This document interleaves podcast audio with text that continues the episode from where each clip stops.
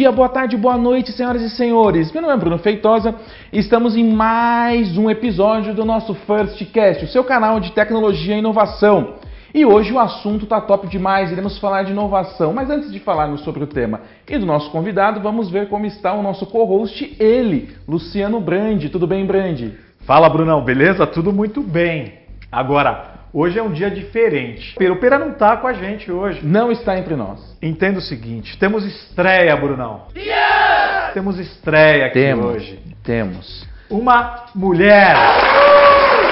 Era o que estava faltando nesse podcast, senhoras e senhores, uma voz feminina. Apresenta, Brunão, apresenta. Muito bem, é ela, Mônica Conciani, uma das mulheres mais excepcionais da First. Seja muito bem-vinda, Mônica, à sua estreia como co-host do nosso First Cast. Nossa, gente, eu tô muito feliz. Muito obrigada por essa recepção maravilhosa. Tô adorando estar aqui com vocês. Bem legal. E além da Mônica, a gente tem convidado de São Carlos. Exato, é ele, o nosso head de inovação e tecnologia de São Carlos, Jorge Garrido. Seja muito bem-vindo, Garrido. Brande, Brunão, pô, que prazer, cara, estar aqui hoje com estreia da Mônica. É uma honra muito grande poder dividir aqui esses momentos desse bate-papo que eu tenho certeza que vai ser sensacional. Muito bacana. Vamos nessa, Brunão. Top, já vamos para a primeira pergunta. Garrido, conta um pouco para os nossos ouvintes quem é o Garrido e o que você faz, como você faz lá em São Carlos. E conta para nós o que é São Carlos, que é a primeira vez que a gente fala no nosso podcast é de São Carlos. Não, poxa vida, bastante pergunta, mas vamos tentar dividir. Bom, Uma por vez. uma por vez, né, Mônica, por favor. É? Garrido, né? Garrido, bom, eu tenho 43 anos, casado, três filhos, né, um menino, duas meninas. É, eu trabalho aqui já há 17 anos no Santander, tenho 25 anos de experiência na carreira de tecnologia para o mercado financeiro. São Carlos é um polo que nós completamos agora um ano voltado para tecnologia e inovação. Né? Então é um dos braços da tecnologia do Santander, a First, é, que é a nossa mega startup.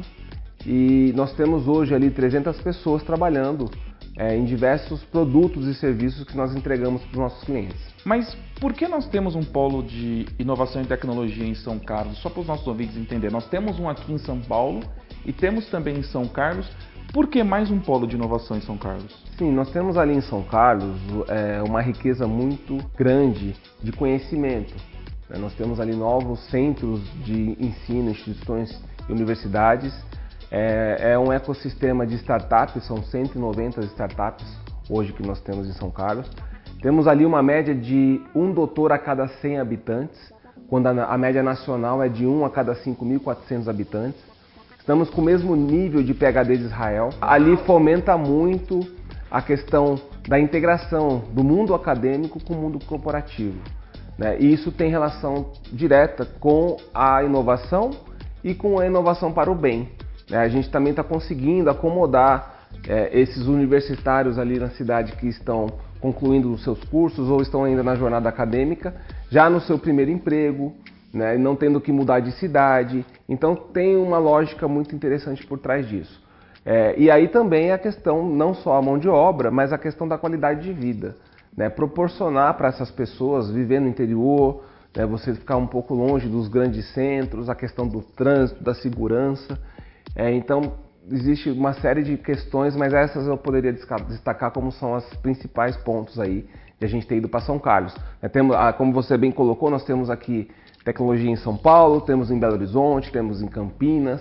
né? Então o Santander tem aí ido para o interior quando a gente vê a questão do business e a tecnologia não poderia ficar para trás. A gente está indo junto. Legal, agora conta pra nós, você, você trabalhava aqui conosco em São Paulo e foi para São Carlos tocar lá como head. Como é ser um head de inovação e tecnologia em São Carlos com esse alto nível de profissionais que lá se encontram? Olha, é um desafio muito grande. É, no interior, normalmente o tempo acaba rendendo um pouco mais, né? Meus finais de semana é, são, estão mais longos. Minha, minhas últimas férias também acabou durou- durando um pouco mais. E a gente usa esse tempo para cuidar das pessoas. Legal. Então, o ser um head ali em São Carlos é, é tentar colocar para essas pessoas que começaram com a gente há pouco tempo qual é a nossa cultura. A gente vê que isso é muito importante. e, e, está inserido no dia a dia de cada um, né, de forma singular. Ouvir, direcionar e mostrar o propósito de onde a gente quer chegar. Então é um desafio muito grande, mas existe uma satisfação maior ainda né, de você lidar com várias histórias diferentes, com várias expectativas diferentes. A gente sabe também que não é possível todo mundo se enquadrar à nossa cultura, né? E a gente quer também que as pessoas tragam um pouco da sua cultura para conseguir fazer o nosso novo amanhã. Eu coloco que assim, nós não temos um escopo fechado. Né? Cada dia é um dia diferente, mas o principal foco de um head hoje tem que ser cuidar das pessoas ali da operação. Eu vejo muito ali em São Carlos muitas ações, como você falou agora, sobra tempo para cuidar das pessoas. E a gente até estava conversando um pouco antes, né? É, essas ações que engajam as pessoas. Tem uma expansão, vai lá falar com o prefeito para ir lá e plantar árvore, vai. tem o projeto, tem vários projetos lá, Sim. né, que engajam as pessoas. Fala pra gente um pouquinho sobre esses projetos. É, a gente, se a gente parar para olhar o que a gente está fazendo, a gente acaba tendo a sensação de, de, meu Deus, né? Como é que a gente tem energia para fazer tanta coisa? Mas é justamente isso que faz a diferença, né? É importante deixar claro também, né, que São Carlos é uma extensão da, da nossa tecnologia em São Paulo. Não é um polo apartado, é muito integrado. O nosso resultado não é, é, São Carlos unicamente, né? a gente tem uma integração muito grande com os times aqui em São Paulo. A, a, os serviços e sistemas que nós entregamos são de forma consolidada, sempre. É, e aí a gente tem a questão né, de ter um time um pouco mais conciso, integrado, num, num espaço um pouco menor, com várias operações distintas que acaba gerando uma colaboração muito grande. Né? Quando você tem uma estrutura um pouco maior, é difícil você linkar dois mundos. Por exemplo, você colocar uma equipe que trabalha com tecnologia de pessoa jurídica falando com uma equipe que trabalha com tecnologia de pessoa física. A gente sabe que isso acontece, mas não faz parte do dia a dia, por N motivos, principalmente pelo ritmo de trabalho que a gente tem. E aí, olhando para as questões é, sociais, de engajamento, de inclusão, né, nós temos vários programas, né? É, nós estamos agora nesse momento com a estação indígena. Nós receberemos agora na próxima semana dois indígenas do Departamento de Matemática da UFSCar. Estamos felizes aí. É, vamos começar a pilotar esse programa é, com possibilidade de expansão. Já tivemos ali iniciativas voltadas para o mundo de PCDs. É, também é, a parte de ensino base, né, ETEC, que é um programa que veio a partir de São Paulo a gente entrou e tem dado muito certo, né, trazer ali a, o primeiro emprego para o jovem que está estudando tecnologia e um programa que eu olho com muito carinho, que é o Estação Code Gears.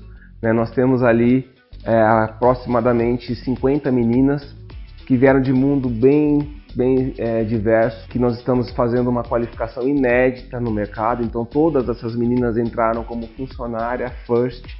Eu queria pegar um gancho da sua fala, Garrido, Uh, você acredita que no futuro da tecnologia, os futuros profissionais, é responsabilidade das empresas formar os profissionais de amanhã? Não apenas, uh, claro, enobrecer os profissionais, trazendo novos profissionais para dentro da companhia, mas você acredita que nós temos que ter uma responsabilidade de formar novos profissionais para que nós consigamos ter no futuro pessoas tão boas quanto os profissionais de hoje. É, Brunão, eu, eu não usaria a palavra responsabilidade, né? A responsabilidade para mim é mútua. A gente precisa ter a cultura. cultura. A cultura de formação, a, a cultura de olhar para a base, de olhar para as pessoas de maneira individual, de ter um caminho claro de carreira. Esse caminho não é, não é um caminho comum. Existem pessoas que têm mais gana, mais vontade de crescer rapidamente, outras querem seguir um pouco mais lento. Então a gente tem que respeitar muito cada um, mas ter sim essa cultura de formação. Né? A gente tem uma dificuldade muito grande hoje. A gente olha, a gente nem sabe quantas vagas existem de tecnologia, né? É, vai, cada site que você entra coloca um número. Então, sim. eu colocaria uma margem entre 500 mil e 1 milhão de vagas de TI hoje no Brasil. Se a gente fizer uma projeção nos próximos 10 anos, o sistema vai entrar em colapso, a gente não vai ter pessoas. Se cada empresa né, conseguir perceber isso e começar a formar as pessoas, eu vou pegar um exemplo do meu filho, que está completando agora 14 anos, já estuda tecnologia há dois anos, e por vontade própria, né, a pessoa tem que ver qual o seu dom, sua aptidão, não pode ser de maneira forçada. Se a gente não começar a olhar para a nossa base e se formar, né, se qualificar, por exemplo, é, vamos ter dificuldade no futuro. Já estamos tendo agora, mas essa dificuldade que a gente tem vivido, ela é muito distante do que a gente vai passar. Então a qualificação tem que fazer parte da cultura das empresas e das pessoas. Por isso que eu falo de responsabilidade mútua. Né? A gente tem aqui uma diversidade de centros universitários aqui em São Paulo, como eu falei em São Carlos. A gente vê, por exemplo, no Nordeste, que você já não tem tanta, é, tantas instituições é, no, no, número comparado com como a gente tem aqui na, na, na, capital de São Paulo, e o pessoal acaba dando mais valor. Né? Então o Cefet, por exemplo, tanto no Nordeste como no Sul, é referência. Se você vai em algum local, é, o pessoal dá como referência de localidade. Olha, você vai ali, passa próximo ao Cefet, né, que é o Centro Federal, e, e, chega em tal local. E aqui a gente tem também Centro Federal, ninguém sabe onde fica, ali do lado do Shopping D, por exemplo, em São Paulo. Então, é, a abundância de, de conhecimento disponível acaba gerando um pouco de dispersão. Então existe sim um desafio nosso individual, não como companhia, mas como, como profissionais de TI, de mostrar para as pessoas a, a, necessidade de seguir uma trilha de qualificação e trabalhar muito forte na especialização. Esse é o grande diferencial competitivo dos profissionais de hoje em dia. Existem vários profissionais trabalhando, ganhando bem, mas quando a gente entra na questão de especialização em conhecimento, é, a gente olha que nós estamos com um déficit muito grande no mercado. Você tocou de um tema agora que é bem a minha praia, né? Que é a parte de treinamento, né? E eu percebo que, e eu penso, né? Que as pessoas todas, cada um tem que desenvolver. Eu sempre pensei assim, eu sou responsável por desenvolver a minha carreira, né? Individualmente, né? E a gente está numa instituição que ajuda, que, que dá o apoio para que as pessoas possam é, se desenvolver. Né? A gente tem muitos instrumentos de, de desenvolvimento de treinamento. Né? É, e que você lá em São Carlos, eu sei que vocês fomentam muito, inclusive esse caso aí que você colocou da Code Girls. Né? como é que você enxerga, é, no geral, lá em São Carlos, no, no Brasil aqui, esse, esse, esse protagonismo das pessoas? Eu vejo que a gente tem que trabalhar um pouco no contexto do direcionamento, né? Às vezes a abundância, como eu comentei, o excesso gera dispersão. Mas é, é, é colocar para as pessoas a importância de passar por aquele caminho. Né? Eu, né, eu, quando eu olho hoje para trás, eu, eu vejo quanta coisa que eu deixei de fazer que eu poderia ter feito. Quanto eu poderia ter buscado de qualificação. Né? Eu, eu costumo colocar para as pessoas que eu não sou um bom exemplo né, nesse, nesse quesito, porque eu comecei muito tarde a perceber a importância de você buscar por conhecimento né, e buscar, buscar o conhecimento. E hoje né, a gente tem várias ferramentas, você tem é, várias plataformas, inclusive em open source, aí, é, gratuitas, que não existe desculpa para falar, olha, eu não tenho condição de aprender. Né? Na, na, minha época, um pouco tempo atrás, aí, uns dois anos atrás, né? quando eu era jovem, uns dois anos atrás, eu, a gente tinha mais dificuldade, você tinha que pegar livro né, para estudar. E na biblioteca. E na biblioteca. Quem e... nunca foi na biblioteca? Né? Eu lembro que eu tinha um livro de Clipper 5.1, uma Jesus. bíblia assim, Assembler, é, que eu nunca li. tempo real. É, tempo real, na tempo real, exatamente. Nossa. E eu olhava pra, em banca, né? É, eu olhava para aquele livro, Bruno, cara, eu nunca, eu nunca abri, na verdade. Eu não conseguia é, estudar daquela forma, né? Então, e cada, e isso é importante, Mônica. Cada pessoa tem um método de aprendizado. Isso é interessante. Cada pessoa tem uma forma de aprender. A gente, né, infelizmente, se a gente olhar para o nosso mundo é, de educação no Brasil, é, a gente tenta criar pessoas iguais. Quando você vai no mercado norte-americano, é, já, são, já é diferente, você tenta explorar o melhor de cada um. E aí uma curiosidade, Mônica, que eu acho que você vai gostar, né? eu apesar de ter entrado no mundo de tecnologia e mercado financeiro, né? meu pai, ele começou na editora Caminho Suave como office boy, né? e ele, ele acabou virando um executivo na, na, na cartilha Caminho Suave, que foi base aí de alfabetização de mais de 45 milhões de pessoas no país. E ele que inclusive conseguiu colocar a cartilha no, no, na grade do governo. Eu até brinco, quem estudou com a cartilha Caminho Suave me deve um pouco da, da, participação do seu salário. Você estudou, né, Mônica? Então tá bom, depois a gente negocia os royalties, né? Que parte da sua alfabetização tem o meu DNA, né? O DNA da minha família. Então eu, eu acabei, é, sem querer, é, entrando nesse mundo e vendo que eu sou apaixonado por conhecimento, por educação, e para desenvolver pessoas. Né? Quando eu vejo alguém vencendo, crescendo, eu já vi várias pessoas que trabalharam comigo que estão brilhando aí, né? Já até me perguntaram, pô Jorge, mas o cara vai ter um, um cargo maior do que o seu? Eu falo, cara, não importa. Eu, é, é, é questão do, de você fazer parte daquela história, daquela jornada. E eu falo isso de coração, né? Eu vejo uma pessoa vencendo, eu não posso assistir o The Voice lá, principalmente The Voice Kids, que eu choro, né? Porque eu gosto muito de ver pessoas superando, é, vencendo e, e, conseguindo chegar lá.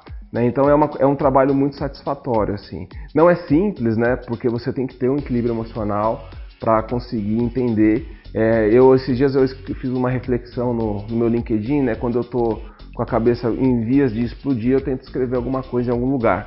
Né? E sobre, sobre empatia, né? Então a, a empatia nativa é aquela empatia que tem lá no dicionário, né? Que é de se colocar no lugar do próximo. Mas eu acho que se você se coloca no lugar do próximo, principalmente alguém que está sofrendo, você vai sofrer com ele.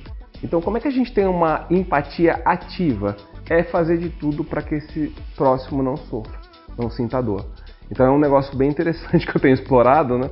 É, e, e, gera uma satisfação. Não, não, não, tem como você chegar em casa e você olhar para trás e falar: o que, que eu fiz hoje para colaborar melhor com o mundo? É, se você conseguir ajudar uma pessoa, é, você já está com a sua cabeça tranquila. Muito né? legal, né? muito legal. Você tocou num tema tão interessante, né? A Mônica pegou um gancho e top demais, já estreou maravilhosamente bem aqui, mas falou do novo modelo de ensino, né?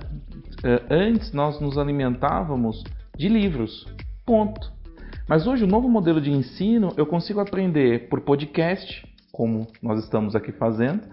Eu consigo aprender com audiolivros, estou no trânsito, eu também consigo ouvir.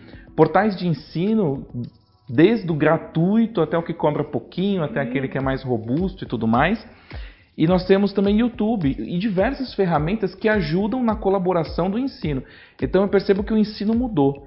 Eu queria ouvir de você, Garrido, como um head de inovação e tecnologia, você acredita que essas ferramentas, se você fosse jovem hoje, você teria uma, você teria uma potência maior de aprendizado do que você teve antes, apenas conseguindo se alimentar de livros em biblioteca? Sim. Não, com certeza, Bruno. Primeiro que eu sou jovem hoje, tá?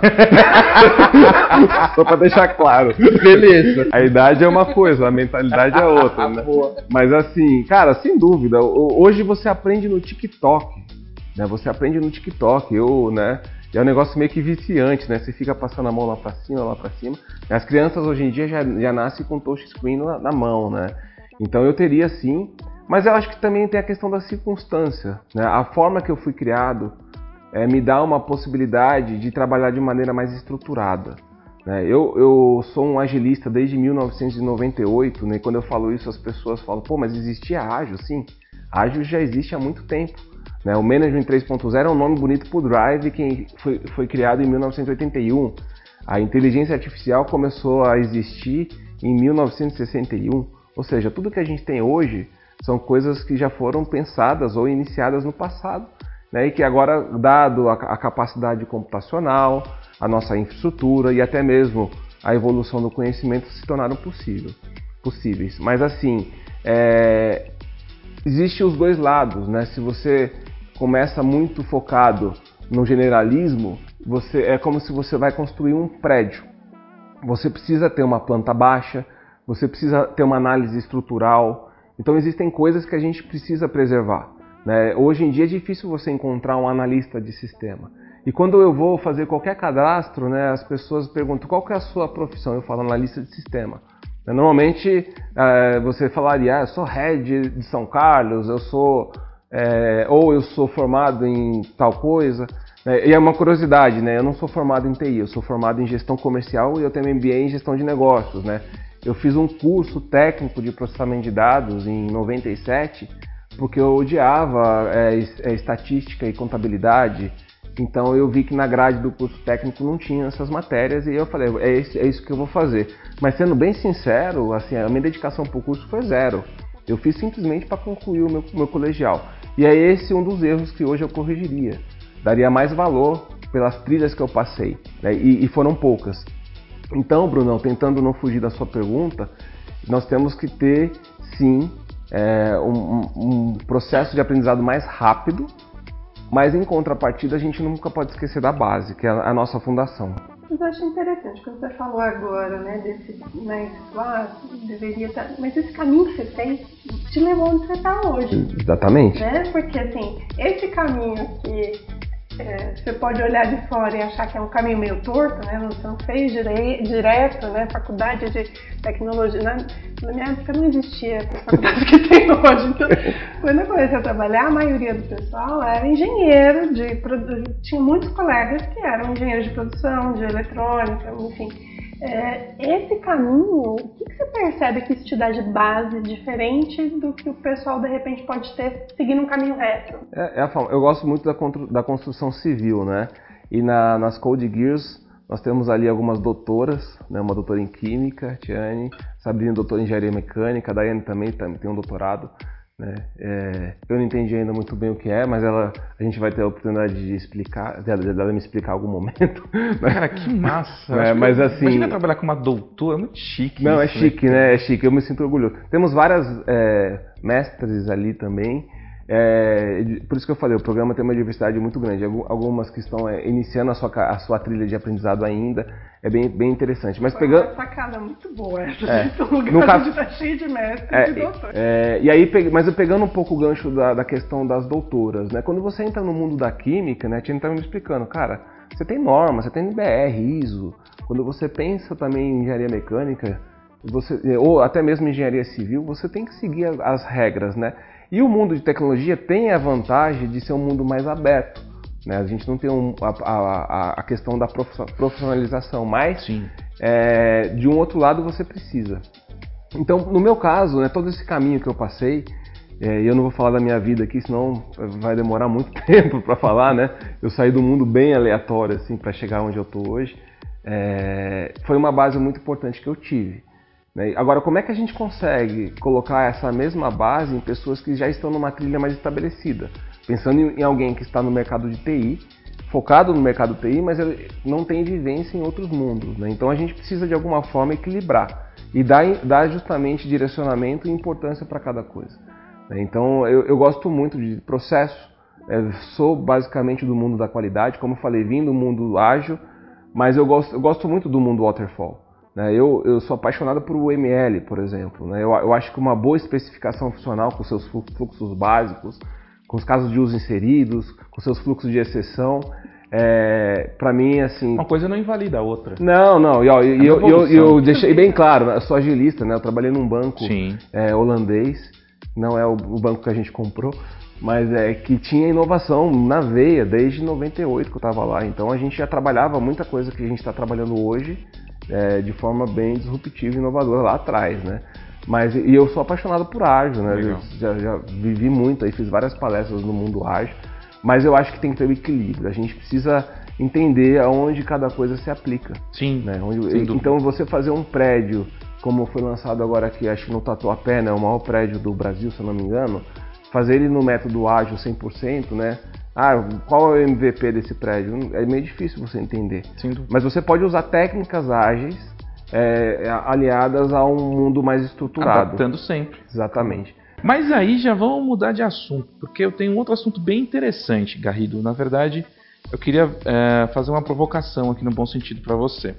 Quando nós falamos no mercado de inovação, principalmente no mercado financeiro, já vem na cabeça as startups, as fintechs e tudo mais e dar a impressão que os bancos maiores, uh, em relação à inovação, estão ali não não tão inovando quanto umas fintechs. Na sua visão de, de rede de inovação e tecnologia, como você vê esse, a startup, as fintechs vindo ali, já nascendo em cloud, já nascendo com uma tecnologia diferente, e nós que temos sistemas de legado e que nós somos um banco, por exemplo, de 169 anos. Como é que a gente se reinventa? Não, essa é a pergunta do milhão, né? Se eu responder, eu tô feito, inclusive, aqui, né? Mas a gente tem algumas pistas. Mas vamos lá. É... Primeiro falar um pouco de inovação, né? É, eu não gosto da palavra problema, mas infelizmente a inovação é, é relacionada diretamente a resolver um problema. E as startups foram fundadas basicamente nisso. E eu gosto de traduzir problema para oportunidade. Então, inovação trabalha muito no, na esfera da oportunidade. Né? É pensar em algo de uma forma diferente ou resolver de fato uma situação que precisa ser resolvida. É, então, pensando em inovação, é, é, é esse, essa ótica que a gente tem e, e, por isso que as startups estão se dando bem. É, Existem algumas questões, né? Nós, como banco, precisamos seguir uma série de normas, de é, regulamentações, é, e a, essas empresas podem experimentar um pouco mais, elas têm um pouco mais de liberdade. Mas como a gente consegue trazer liberdade para o nosso dia a dia e cumprir todo o normativo que a gente tem que cumprir? E é esse o desafio que nós estamos já colocando em prática já faz um tempo. Né? Com a First agora isso vai ganhar muito mais força. Então a gente tem que pensar não fora da caixa, a gente tem que pensar fora do planeta, basicamente. Né? A gente tem que olhar para o mundo numa visão muito mais ampla e falar o que, nós precisamos entregar para o nosso cliente de maneira que ele se sinta acolhido frente às suas necessidades, frente às suas demandas. Então traba trabalhar né, com um mundo de crenças, né, é, que as pessoas hoje estão mudando aquilo que elas pensam é, de forma recorrente. E tem um outro problema que é a questão do consumidor ou oportunidade, né, que é o consumidor está muito mais é, com domínio das coisas. Ele conhece muito mais, por exemplo, a, pró a própria tecnologia. Então, é, o mundo tem se tornado um pouco mais complexo olhando por um ângulo e mais simples olhando da, das possibilidades que a gente tem hoje de usar a tecnologia a nosso favor. Agora, pensando no, no, no, na First, que é a nossa startup de tecnologia dentro do Santander, as pessoas que entram aqui para trabalhar conosco, é, quando elas é, começam a trabalhar no primeiro dia, elas já têm um impacto muito grande, porque elas imaginam outra coisa. Né? Imagina um banco ali, né, que eles chamam antigamente né, de um, um, mundo quadrado, né? e nosso mundo, na verdade, nem forma tem. Né? Aqui nós temos possibilidade de se reinventar a cada dia, de definir o nosso caminho. Então, nesses 17 anos de Santander, eu já mudei aqui acho que 27 vezes de estrutura. Né? Esse ano, por exemplo, eu mudei de cidade, inclusive. E por que, que eu fiz isso? Porque eu não sou acomodado, né? A questão do inconformismo. Então, quantas oportunidades existem hoje no Santander para serem resolvidas? Quantas startups nós podemos criar? Na verdade, assim, startup não precisa ser uma empresa, né? Eu posso ser uma startup. Eu posso ser ali um protagonista de uma causa, de uma solução. E eu me sinto hoje uma startup dentro do Santander.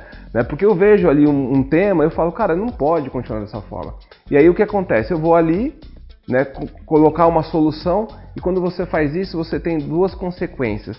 O aprendizado e aí você acaba sendo o dono daquele, daquele, daquele contexto. E aí você cresce.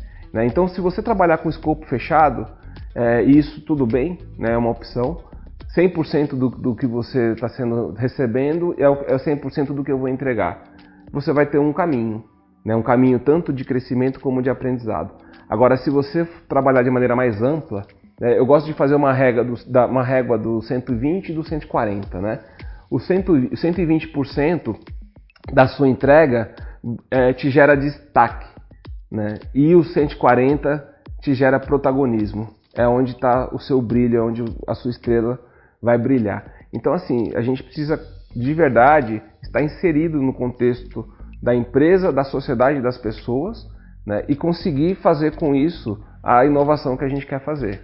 Nossa, mas você, você tocou num. Você falou um negócio que me arrepiou inteirinho aqui. Eu tô, tô voltando no meu estado normal. Você falou que nós temos que ser a nossa própria startup para fazer a diferença onde estamos. Isso. Eu, inclusive, inventei isso agora, tá, Brunão? Eu vou, depois eu vou, depois, depois eu vou entender. É, a gente estava conversando ontem, né, Bruno? Você, você, viu que eu não tô no. Né? É, exatamente. O espírito empreendedor. É isso. Empre... É Exata.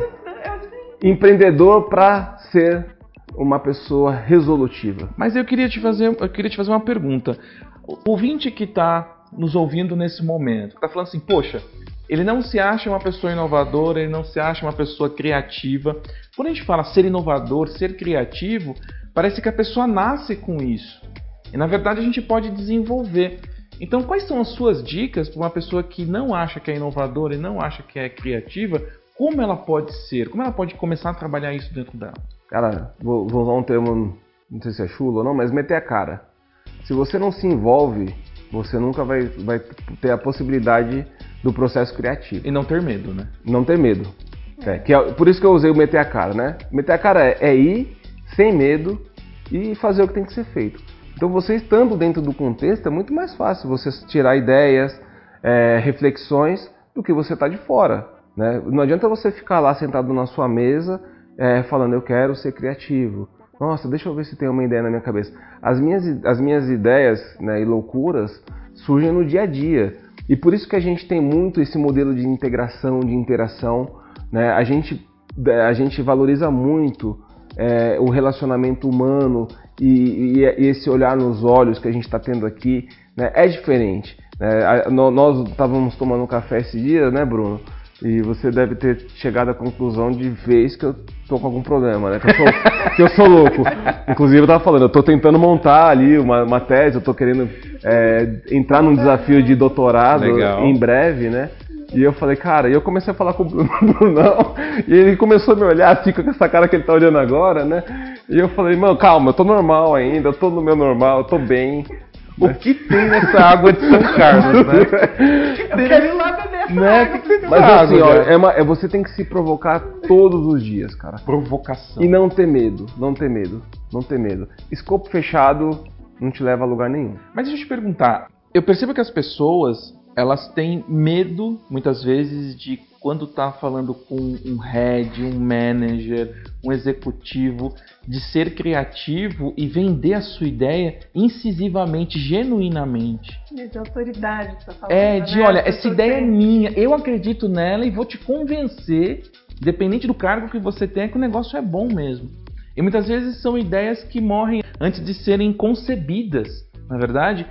Você sendo um head, você gosta e os seus pares gostam quando encontram pessoas disruptivas e pessoas que te dão ideias e, e te contagia com a ideia delas? Ou você prefere as pessoas mais contidas? O que os executivos no mercado de hoje gostam do perfil dos seus profissionais?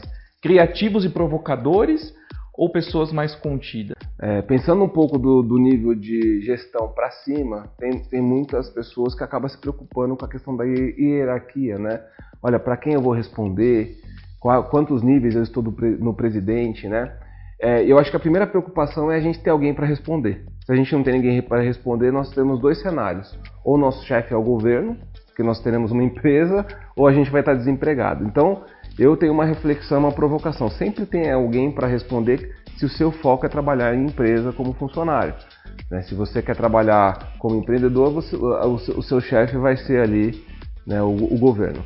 Agora, é, eu respondendo aqui, como a Mônica já deu spoiler, é, para mim isso é essencial. As pessoas têm que ter voz ativa, têm que se posicionar, trazer as suas ideias, mas assim, num contexto mais resolutivo.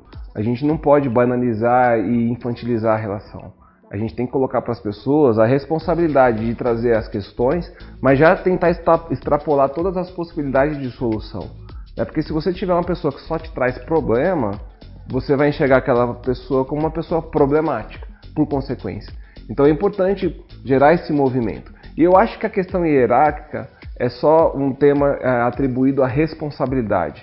Né? Não existe limite para cada um fazer o trabalho. Como eu falei, a questão do escopo fechado. Você pode ter uma pessoa que está iniciando com a gente agora, e nós temos vários exemplos né, de jovens ali que estão conosco fazendo coisas que a gente nem imaginava. Né? Nós temos ali o Gustavo, que veio do Acre trabalhar com a gente em São Carlos, se mudou, né, tá, tá ainda cursando a parte de tecnologia e ele está com algumas ideias sensacionais. Ele falou: quero lançar um balão meteorológico né, é, com a marca do Santander, eu quero fazer uma arena de robô. Ou seja, a questão da cultura que eu coloquei. A gente precisa passar a cultura Santander para essas pessoas, mas aproveitar o que elas têm também para nos oferecer. Ô Garrido, mas, mas pensando no contrário, né, no contrário da pergunta do Bruno.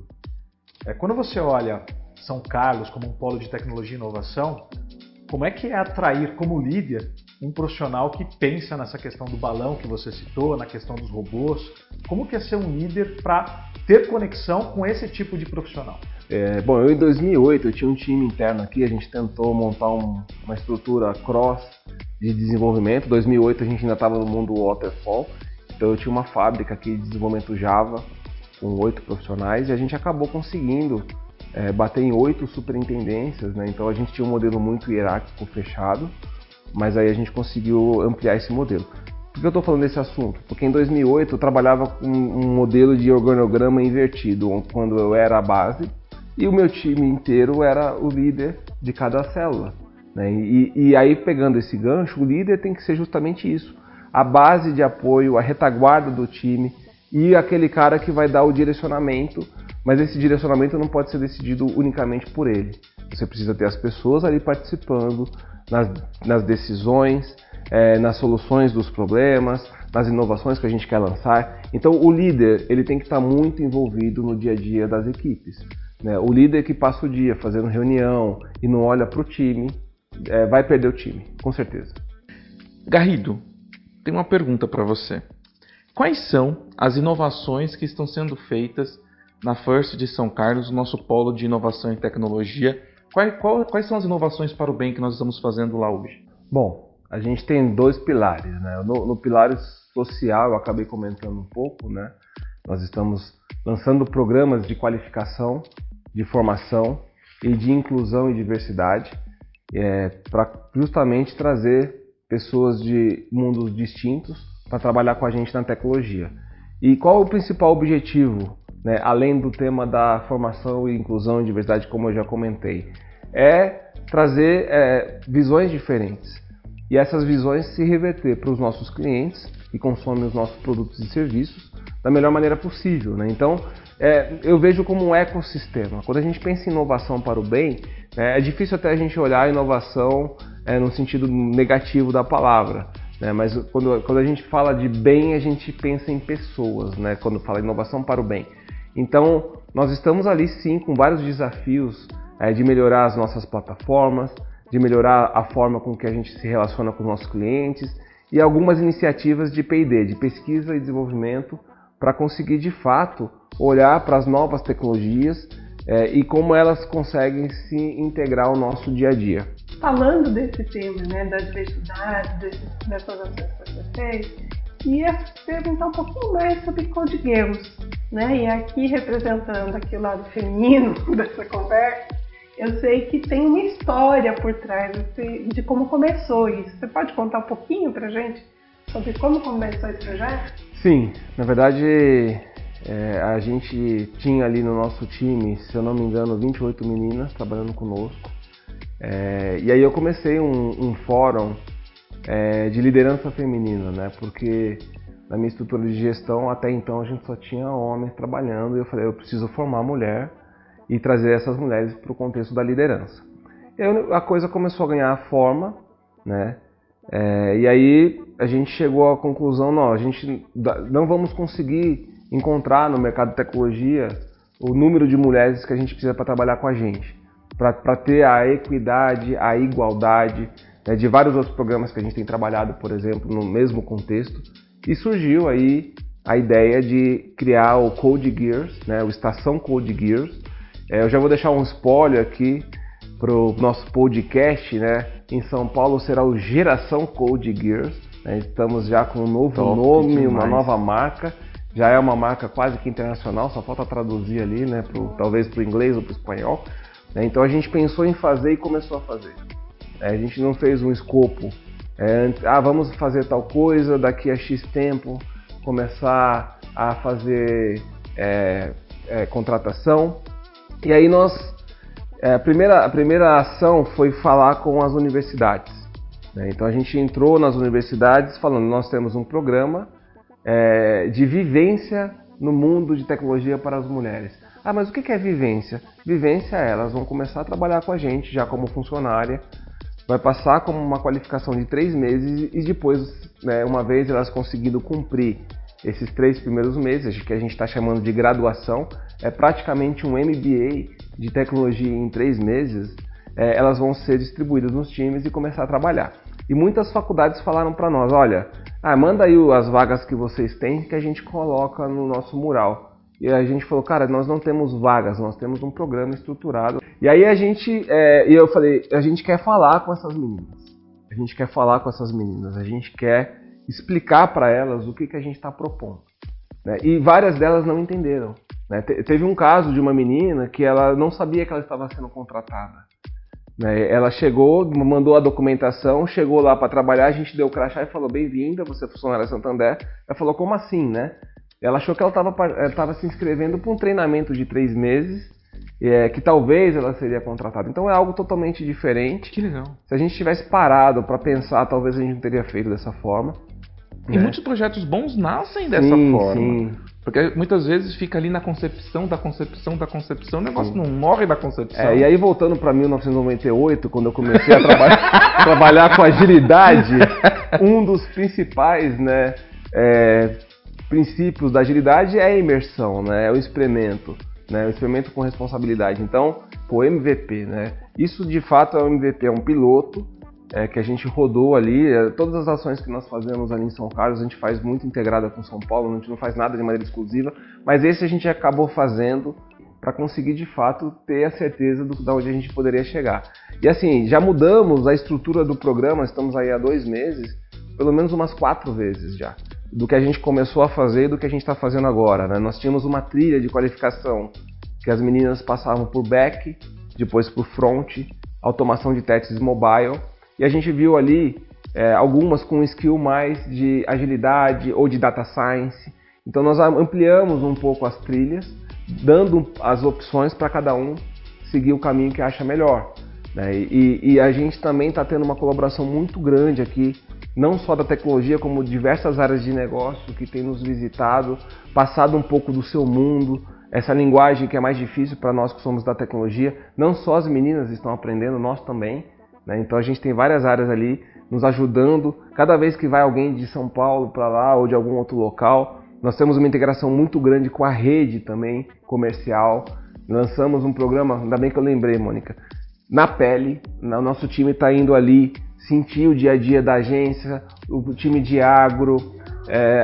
Eu tinha essa ideia, tá é, lá no, tá, tá lá, no meu backlog. Então, já considera. A gente não tem o escopo fechado para esse programa, mas temos um nome, chama Na Pele. Uau. E já está execu já, já tá sendo executado, que né? Legal. A gente tem o pessoal da rede visitando a gente, as gerentes das agências ali a cada 15 dias. É, ela entra na nossa reunião geral para falar sobre os produtos.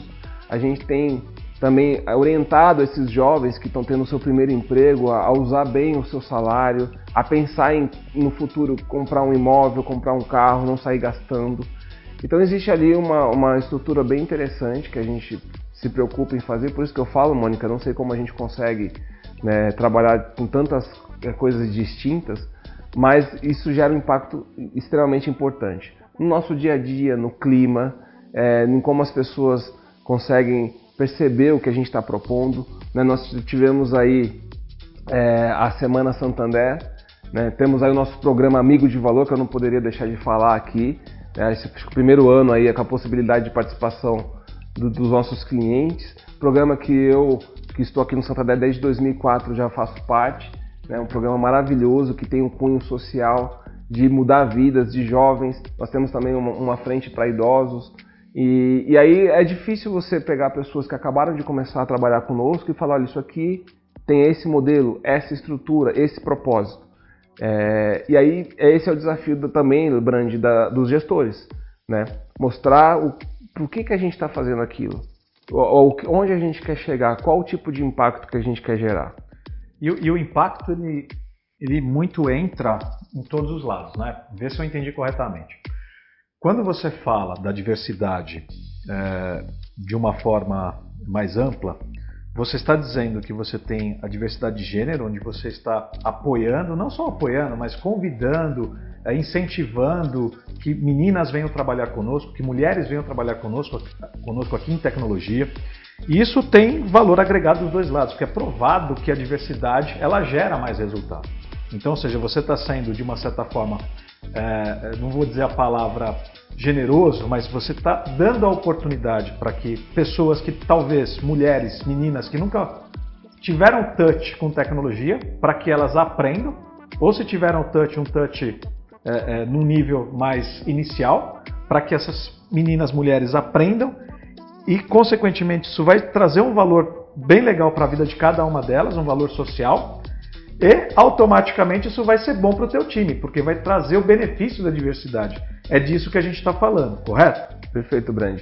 Uma curiosidade, né? É, quando a gente pensa em inclusão e diversidade, é, dessas meninas do Code Geass, um terço já, já tinham vivência no mundo de TI. Então a Um gente terço. Não, um terço, pelo menos. Então a gente não pode ser pretencioso e falar, estamos trazendo elas para o mundo de TI. Não, não. Mais dois terços, né, Garrido? Exatamente. É, o, a- o outro. Segu- é, em Se dividindo, minha conta não estiver errada, é, 66,66%. É, né? Exatamente. Mas vamos colocar assim, a segunda parte dessa divisão de três partes já eram meninas que tinham um pouco de afinidade, mas dificilmente, pela questão do time, não teriam a oportunidade do primeiro emprego na área de TI. Ou seja, elas decidiram entrar para o mundo de TI, já estavam ali cursando uma faculdade, alguma coisa, mas dificilmente entrariam num programa já de aceleração como a gente criou. E a outra parte já estão no nível mais inicial, a gente pode sim dizer que nós estamos trazendo elas para o mundo de fez de tecnologia. É bom para a sociedade e bom para o nosso negócio. Exatamente. É, uma, é um ganha-ganha, digamos Sim, assim. sim. E você falou também sobre questões ligadas à diversidade social, Sim. que também é muito importante. Então você falou sobre inclusão e além da inclusão, dentro dessa diversidade social, você diz que abre portas também para pessoas é, né, dentro dessa, desse tipo de, de diversidade, podemos assim dizer, a também terem oportunidade de trabalhar com tecnologia, tá correto? Perfeito, perfeito. É, são várias ações, né? Inclusive, Brand, né? Eu vou abrir o, o jogo aqui. Nós estamos aí, o Brand, aqui com alguma ação conjunta com a nossa amiga Ana e o nosso amigo ali que a gente está desenvolvendo, né? Um rapaz que a gente está provendo formação. A gente já conseguiu uma trilha para ele, então provavelmente em breve estará trabalhando conosco. Mais né? um na TI, né? Mais um na TI, mais um na TI. Temos ali em São Carlos também outra, outras ações mais individualizadas, né? Temos um, um pessoal que trabalha ali que a gente deu ali um pouco do direcionamento, fala, pô, por que você não trabalha com tecnologia? Eu te ajudo, eu vou te passar uma trilha de qualificação, experimenta, né? Então, e, e já- eu já, teve, já tenho assim vários outros exemplos, né? Existem pessoas que trabalham com a gente hoje que trabalhavam ali conosco nos nossos prédios como segurança, como recepcionista. Recepcionista. Temos, né? Então, assim, é bem legal isso, né? Ah, então, a questão social tem um outro impacto importante. Essas pessoas, de repente, são as principais fontes de renda da- das famílias, né? De- Dessas meninas, por, por exemplo, assim, Total. eh, elas estão tendo ali uma remuneração que elas não tinham no, na- na- no trabalho que elas tinham antigamente. Então, existe ali um impacto muito positivo no perímetro de onde elas vivem né? elas ou eles, né? no caso, né? nós temos, como eu comentei logo no início, o programa de ETEC, é, e aí é, a gente conseguir de fato mostrar a importância dessas pessoas pensarem de maneira estruturada na carreira e no seu planejamento de vida. né? Se você não fizer é, esse pensamento, você não tem um planejamento de vida, você pode entrar numa situação de endividamento, se vislumbrar com o dinheiro, e aí isso acaba impactando inclusive no seu dia a dia de carreira. Então, é responsabilidade do gestor meter o B dele na vida das pessoas. Empatia genuína, Garrido. Exatamente. E isso tudo explode para uma questão de ação social, que é o amigo de valor, como você trouxe. Exatamente. E, e daí quando você olha o amigo de valor, que ele incentiva, ele contribui, ele faz com que todas as regiões do Brasil elas prosperem ainda mais e que a gente olhe para essa causa, seja uma questão de diversidade eh, social, seja uma questão de uma diversidade mais ligado a, a algum tipo de, infelizmente, questões médicas, enfim, a gente acaba levando essa explosão para o Brasil inteiro.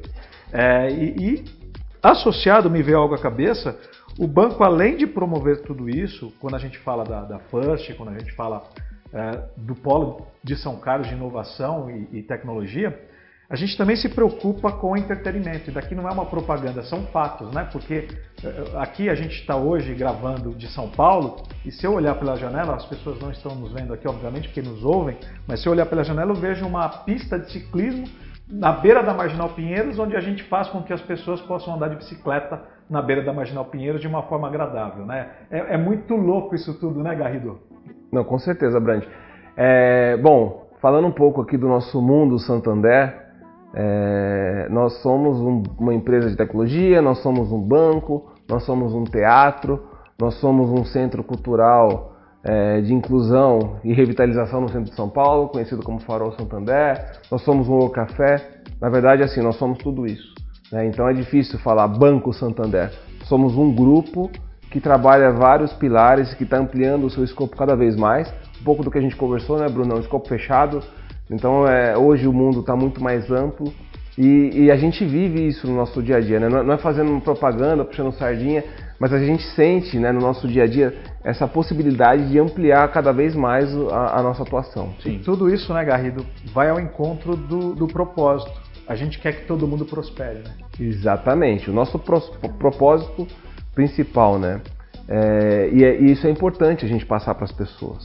Né? O, o, qual, às vezes você pergunta, né? Qual é o propósito do Santander? É, dificilmente, né? Nós estamos vivendo isso aqui no nosso dia a dia mas é dificilmente um cliente vai falar, né, que é nosso propósito é para que as pessoas, né, as, as pessoas para que os, todos prosperem, é, as pessoas e os negócios prosperem, Exato. né?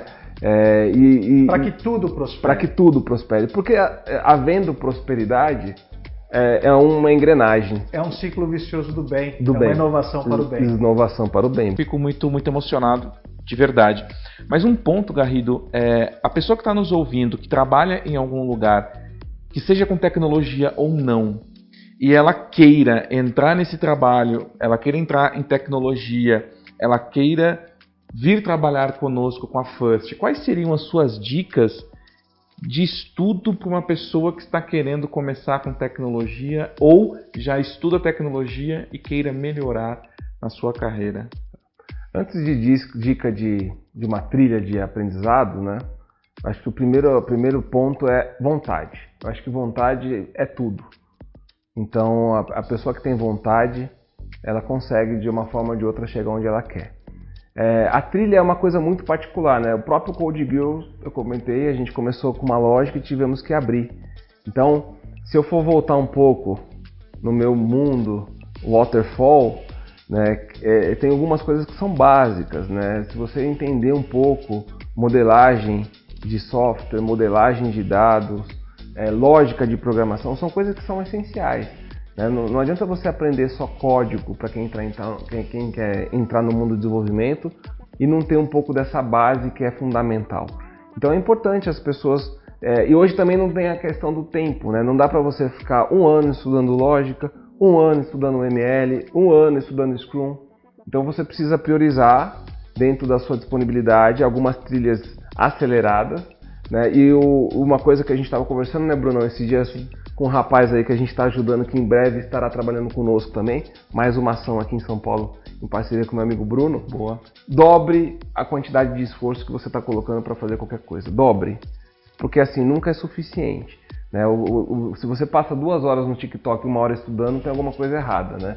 Infelizmente hoje, né, o mundo social, ou felizmente, acaba gerando essa dispersão. Né? Então, a, a minha filha do meio, a Giovana, né, 11 anos, a, a, gente vai no restaurante, ela coloca o celular em cima da mesa e daqui a pouco olha pro lado ela tá dançando. Eu falo, o que você tá fazendo, filha? Eu tô gravando pro TikTok, né?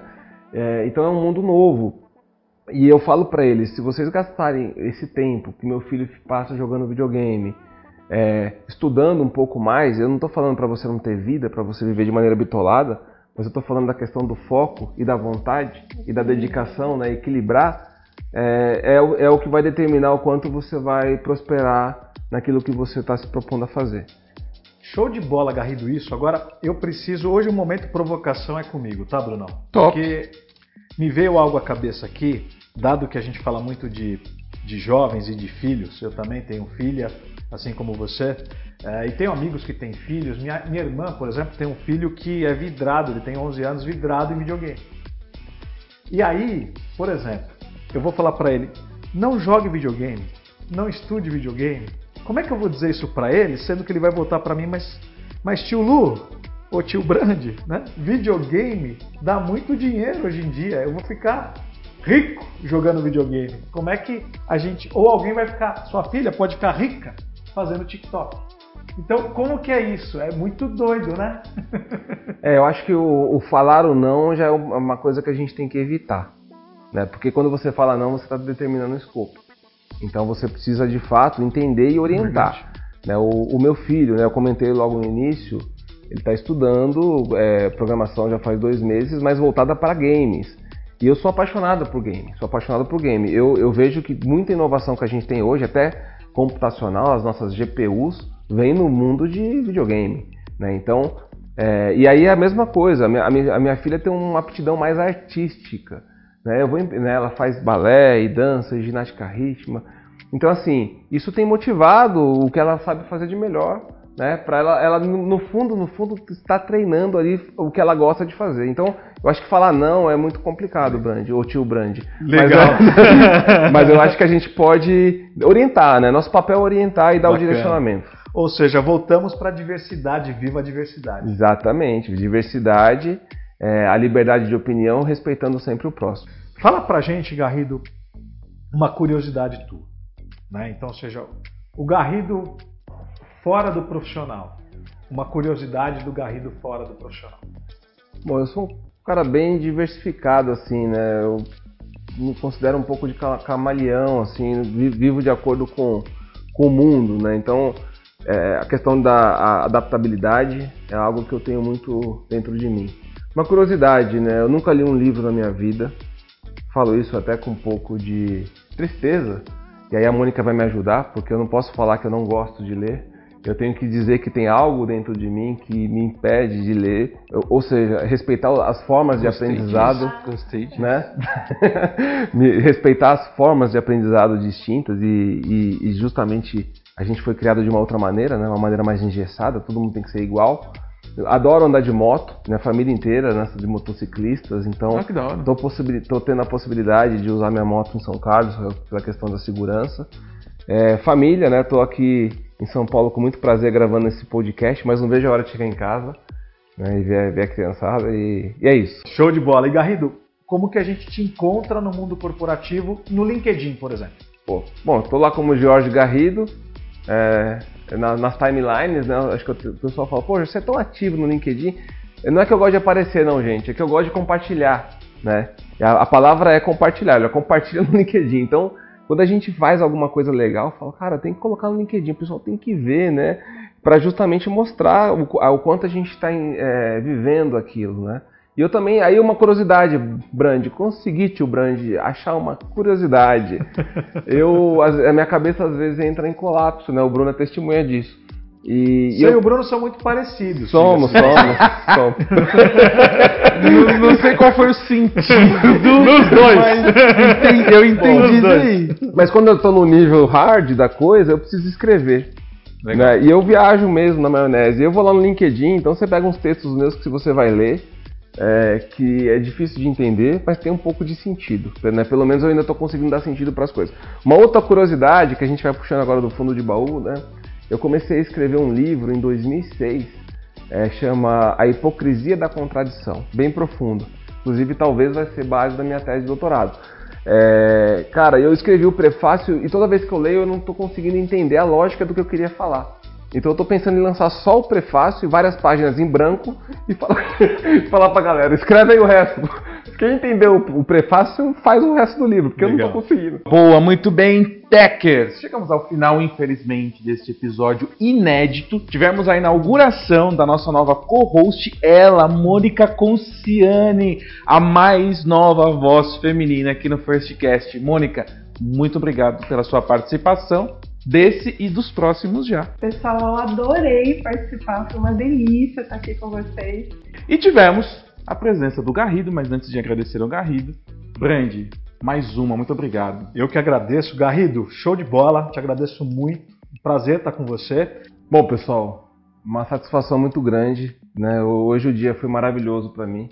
Dia posso colocar já, já poderia fechar hoje o dia com, com chave de ouro. O assunto que eu sou apaixonado. É, eu queria só deixar um convite para quem está nos ouvindo. Primeiro, ir no nosso LinkedIn, Brand.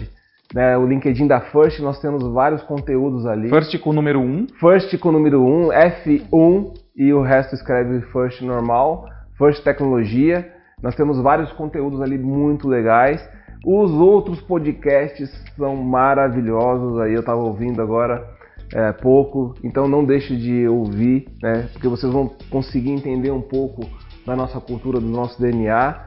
É, e o convite também para quem quiser trabalhar aqui na First. Temos vagas. Temos vagas. Nós não queremos, como eu falei, né, entrar na lógica de tirar ninguém de nenhuma outra empresa, mas existe assim um, um percentual saudável de turnover no mercado, a gente sabe que existe. É, e quando a gente está dentro desse percentual, tudo bem. Então, trabalhando qualificação e geração de oportunidade, eu acho que é um equilíbrio bem interessante. Então, venha trabalhar conosco quem se identificou um pouco com essa nossa loucura aqui do dia a dia. Boa. E aguarde que em breve teremos outros podcasts maravilhosos, não, Brunão? Boa, muito bem, senhoras e senhores técnicos. Tivemos a presença dele, Jorge Garrido, nosso head de inovação e tecnologia de São Carlos. Fica um, um beijo, um abraço do Firstcast para São Carlos, onde só tem gente top. E chegamos ao final é isso aí. E não esqueça, porque tecnologia e inovação é a nossa chama. Valeu, até mais, galera. Fui!